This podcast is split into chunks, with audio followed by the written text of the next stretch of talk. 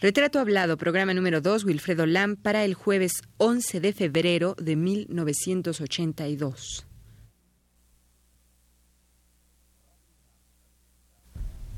Radio UNAM presenta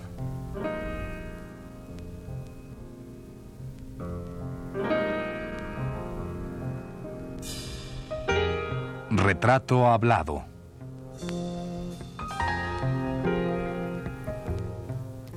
Wilfredo Lam.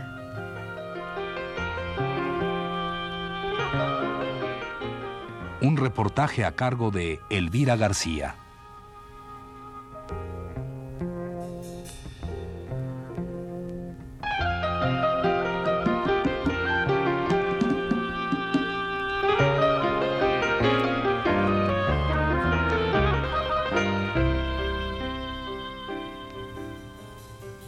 Menos que pintor, Wilfredo Lam es poeta, poeta de formas, de imágenes. Hombre de nuestro tiempo, lo ha vivido otorgándole una figuración directa, a menudo alegórica, que discurre a través de una expresión atemporal, próxima a las cosmogonías fundamentales.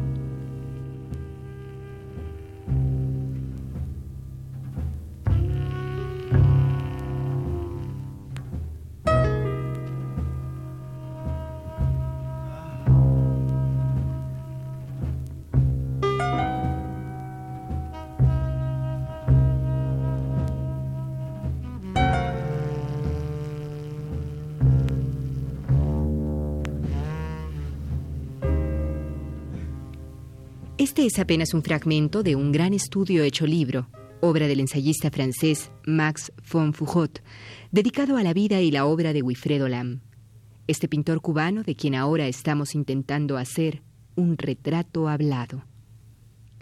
Von Foucault, gran amigo de Lam, revivió en este estudio publicado en Francia en la década pasada gran parte de la historia de Europa y de Cuba, la conquista de América y de Cuba en particular la trata de esclavos africanos, los distintos colonizadores de esta isla, la rebelión e independencia de la negritud y finalmente la libertad del ser cubano, que lleva en su sangre una mezcla de razas que van desde la yoruba hasta la europea, pasando por la africana y la asiática.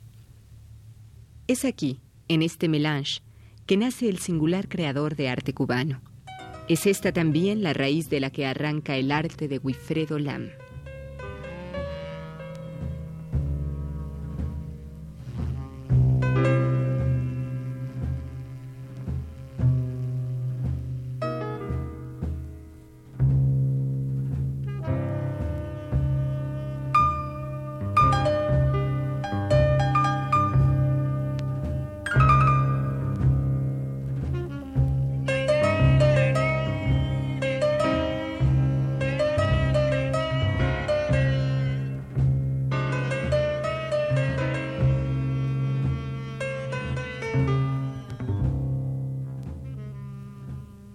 Pero vayamos por partes para entender toda esta mezcla de razas e idiosincrasias que confluyen en Wilfredo Lam.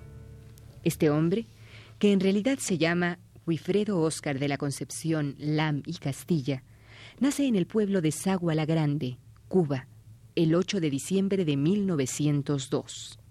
Su madre es de origen africano y europeo, una mulata descendiente de los negros deportados a Cuba. Su padre, un comerciante chino de Cantón, pero radicado en Cuba, y cuyo nombre era Lam Yam, que significa el hombre de la montaña agreste que contempla el cielo, un hermoso nombre para un ser que fue, junto a la mujer mulata, la selva tropical cubana y la presencia de la negritud, factores fundamentales para que justo el octavo hijo de esta pareja, que nace cuando el padre tiene 80 años, se llamara Wilfredo Lam y heredara de esa mezcla tan extraña de la paciencia y la sabiduría del padre y la turbulencia y magia de la madre, un oficio que es sin lugar a dudas fantástico, la pintura.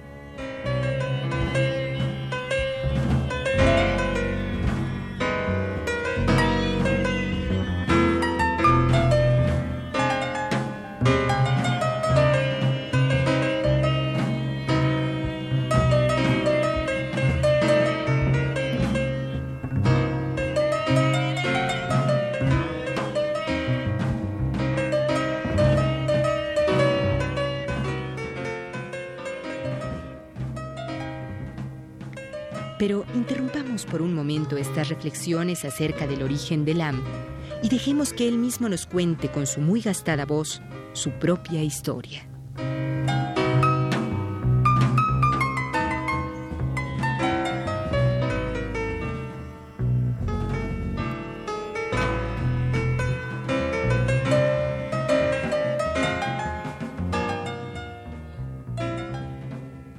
¿Qué significa el que una obra de arte se vuelva después una obra de dinero? dinero, qué cosa más extraña.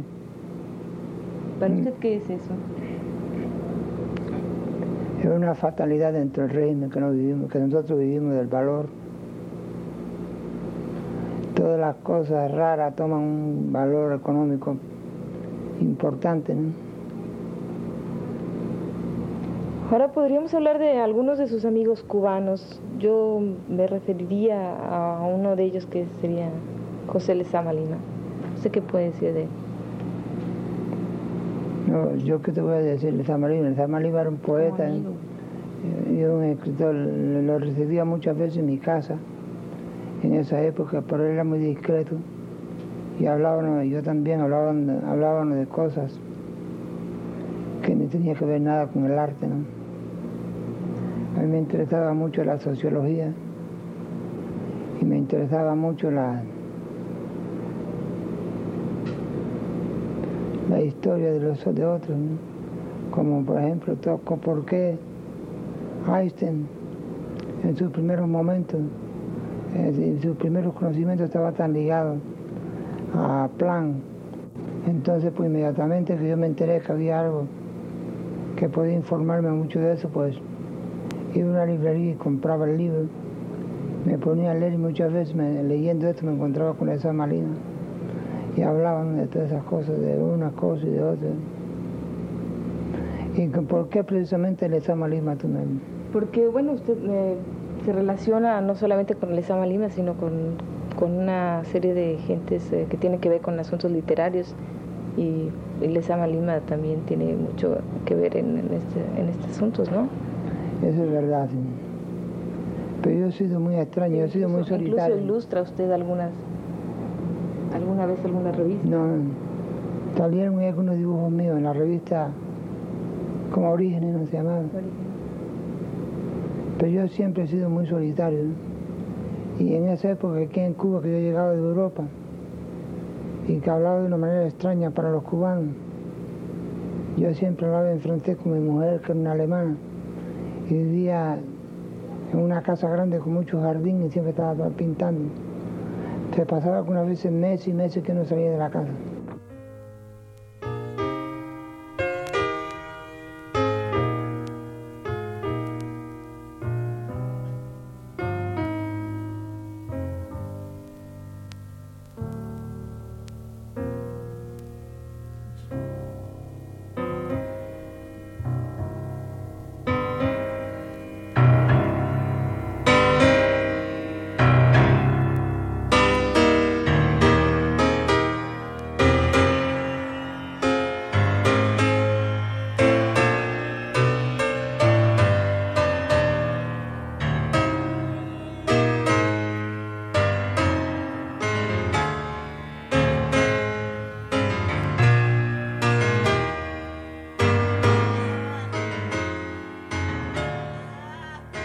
Los críticos de artes plásticas que conocen la obra de Lam no están completamente de acuerdo en considerar su mestizaje, vástago de chinos, de blancos y de negros, como punto importante o determinante para la temática de su obra.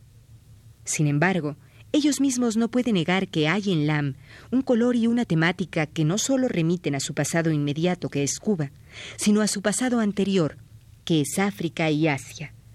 En las obras de Lam está presente la fuerza de la negritud y la caligrafía de la escritura china.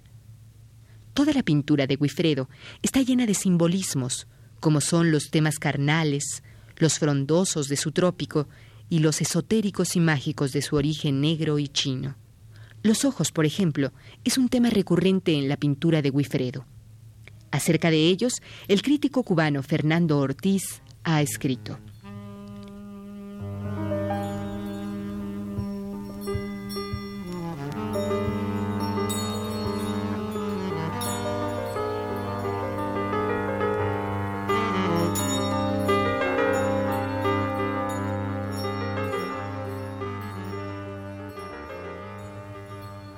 Ojos, ojos abiertos, jamás dormidos, ojos desorbitados por el asombro visionario, ojos colgantes, arrancados de sus cuencas, pero en alarde visorio, ojos luminosos, como de cocuyos, murciélagos, lechuzas y otros seres nictálopes que miran mejor en las tinieblas, ojos triangulares como los de la providencia, ojos recónditos, negros, cuentas de azabache, como son los que le brillan en su cara al mismo Lam.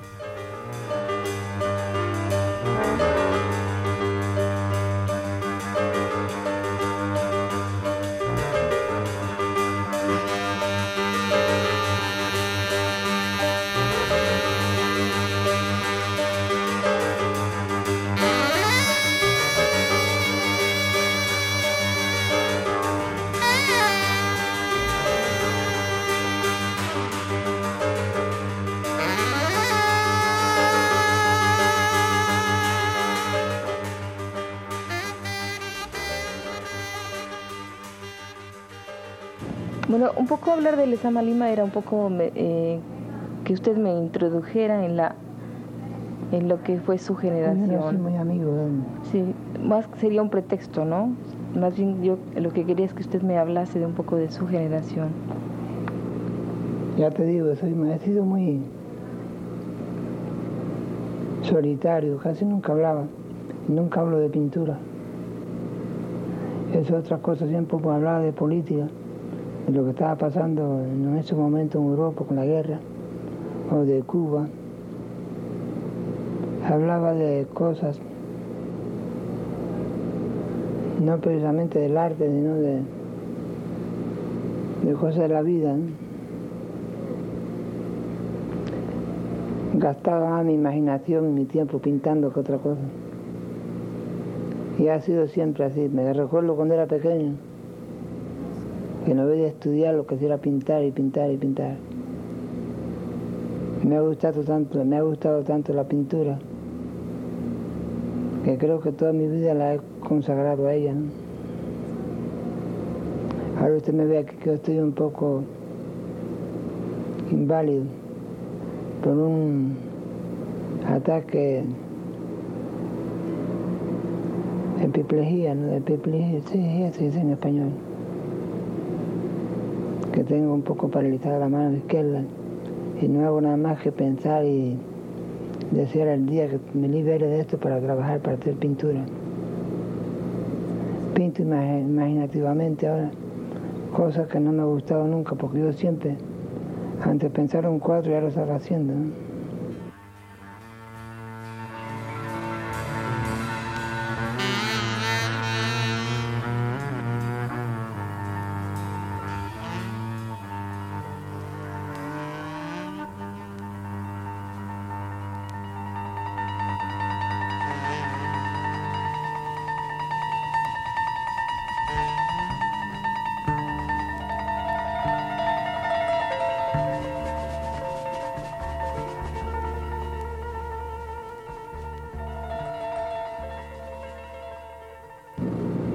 Usted... voy a decir una cosa.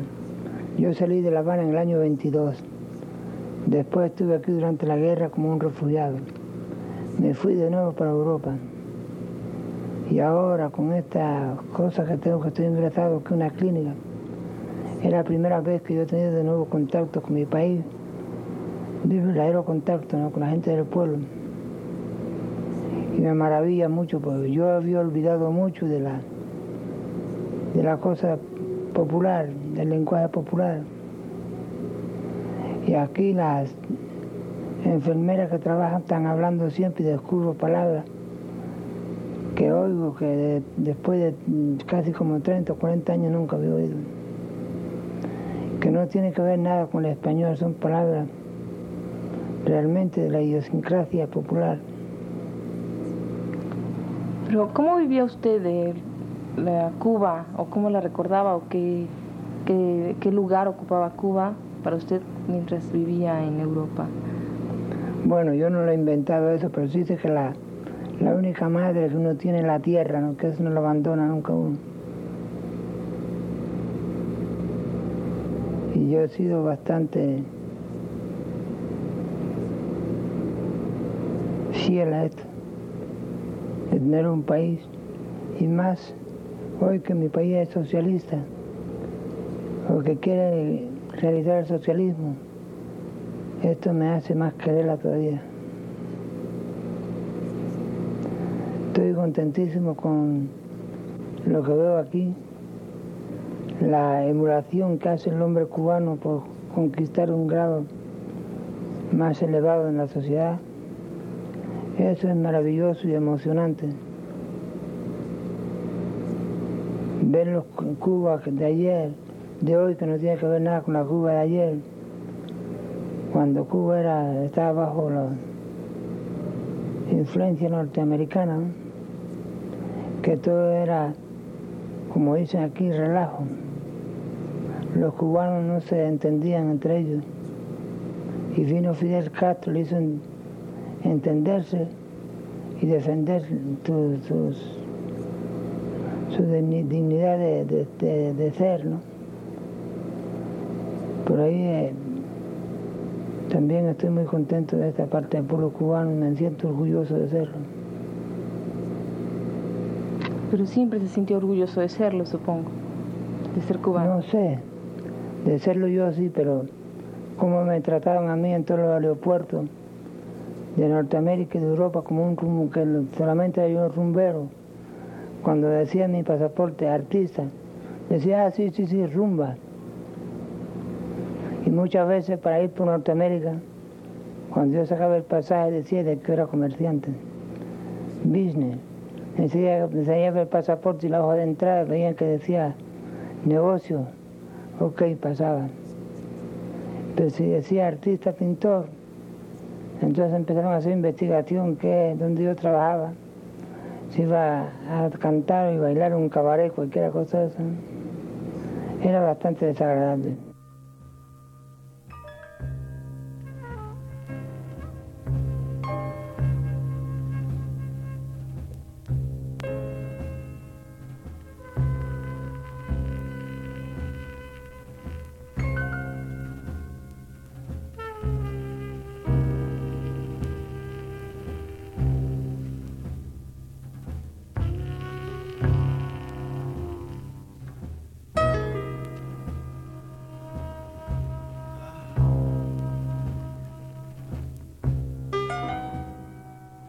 Bueno, y sin embargo, a pesar de estar usted fuera de Cuba, supongo eh, sigue de alguna manera el movimiento pictórico que se da aquí. Ahora que usted ha regresado, supongo que también habrá visto la pintura joven cubana. He visto muy poco de eso. El movimiento cubano de arte no lo conozco mucho. Conocía del, del 1940 40, hasta el 46 o 47 Después no, no conozco, no conozco ni los pintores jóvenes aquí. Únicamente conozco a los viejos pintores, como son los portocarreros, los marianos, los Amelia Pelay y esta. Y estos pintores de edad del año 40. Bueno. No es fácil conocer la pintura. Y yo no veo nada, yo no veo exposiciones aquí.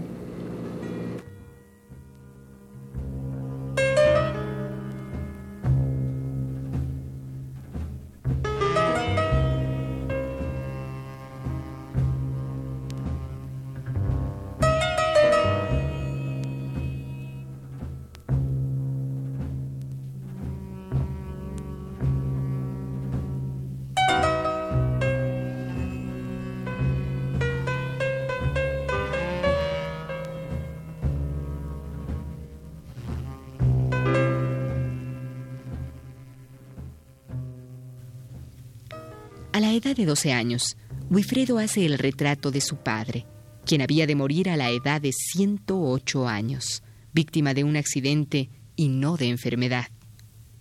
Luego, cuando Wifredo cumple casi 15, la familia emigra hacia La Habana.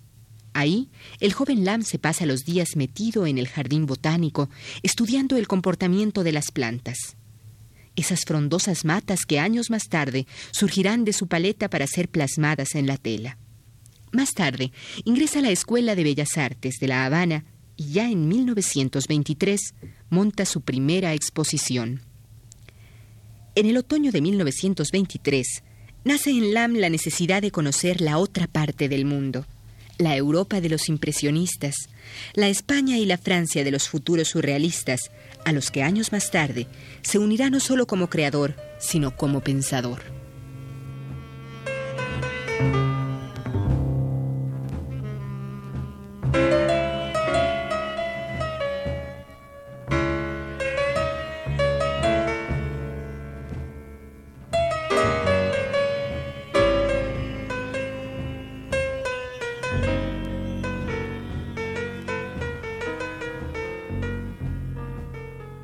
Pero decíamos, Lam llega a Europa pisando por primera vez tierra española.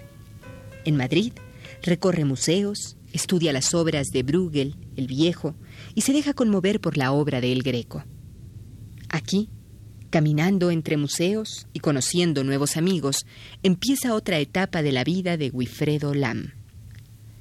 Esa nueva etapa que debe vivir incluye todo, desde el aprendizaje de las nuevas tendencias pictóricas, la amistad con Pablo Picasso, el conocimiento de que el mundo se abre a sus pies y a sus manos de creador, hasta la tristeza grande de perder a su hijo y a su mujer en 1929, víctimas de la tuberculosis. Es la vida de Wilfredo siempre cambiante y azarosa, una vida que en aquellos años apenas comenzaba.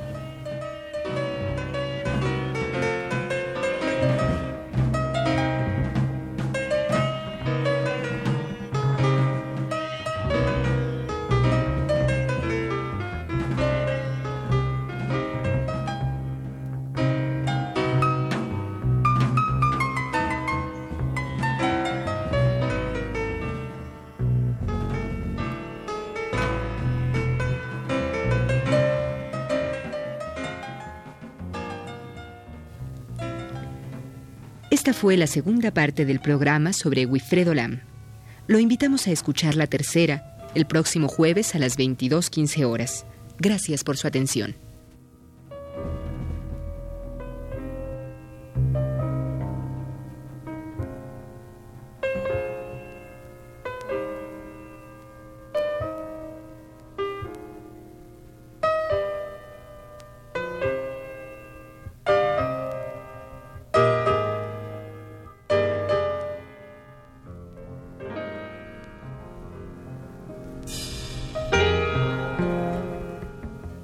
Radio UNAM presentó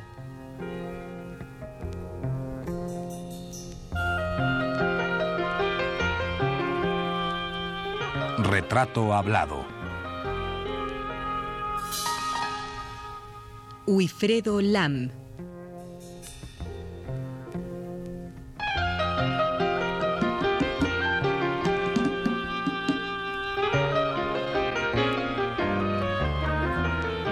Un reportaje a cargo de Elvira García. Realización técnica de Abelardo Aguirre y José Gutiérrez, en la voz de Yuriria Contreras.